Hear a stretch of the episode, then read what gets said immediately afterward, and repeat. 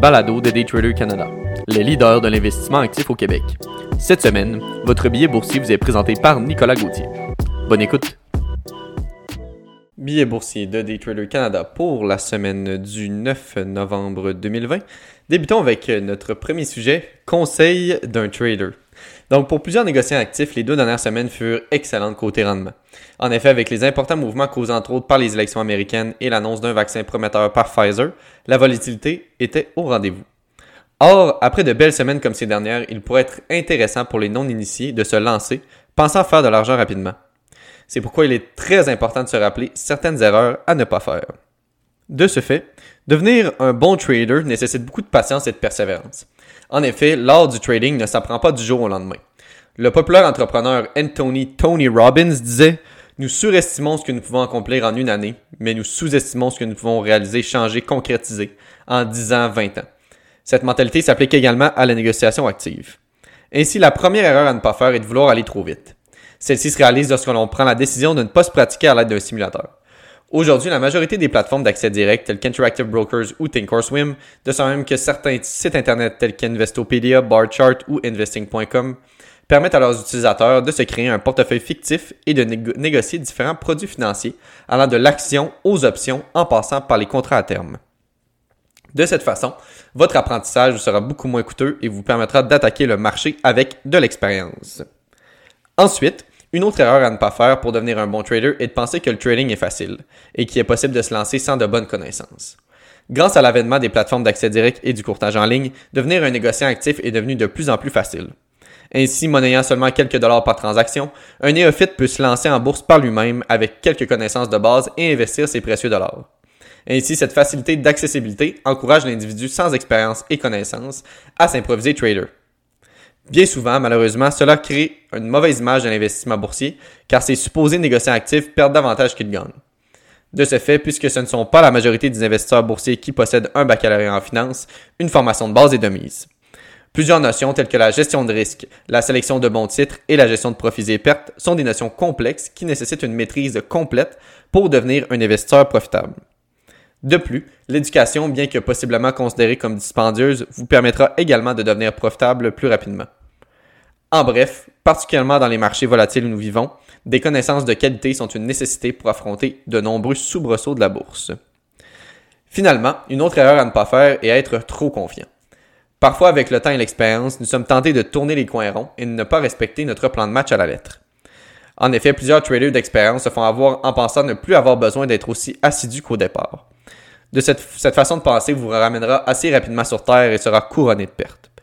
De plus, la remise en question est un élément fondamental lorsque l'on est trader.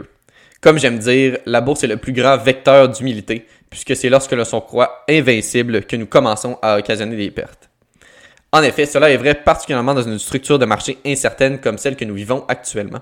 Si en tant que négociant actif, nous ne remettons jamais en question notre stratégie dans le but de l'optimiser, un jour, elle ne sera plus adaptée à la structure de marché. Maintenant, passons au second sujet, les demandes d'assurance chômage en baisse aux États-Unis. Attention. Les demandes d'assurance chômage pour la première fois ont continué de baisser la semaine dernière, atteignant un autre creux de l'ère de la pandémie, signe que le marché du travail s'améliore progressivement.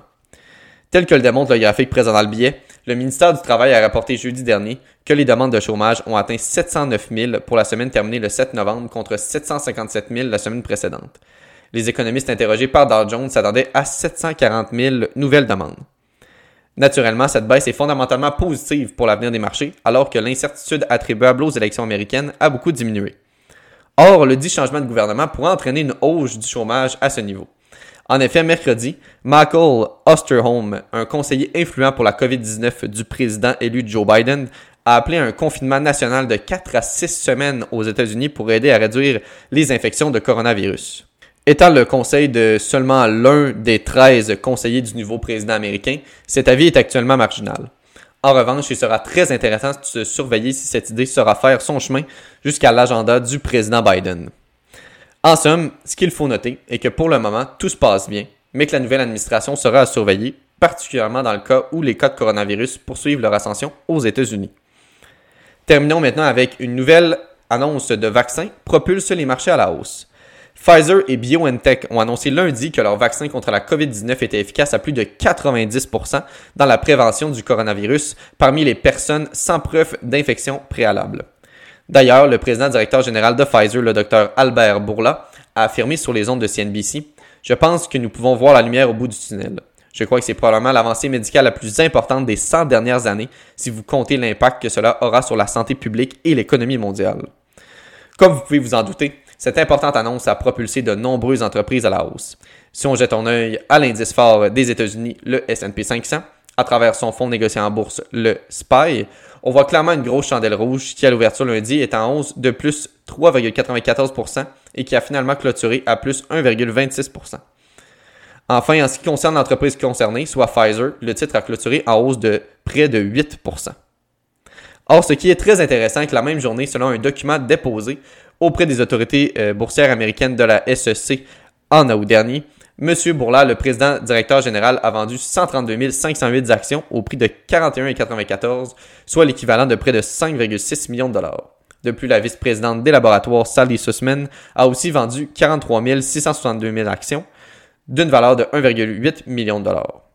En somme, ce mouvement de vente peut paraître curieux, particulièrement à la suite de cette annonce. C'est pourquoi il sera très important de suivre les développements de ce fameux vaccin.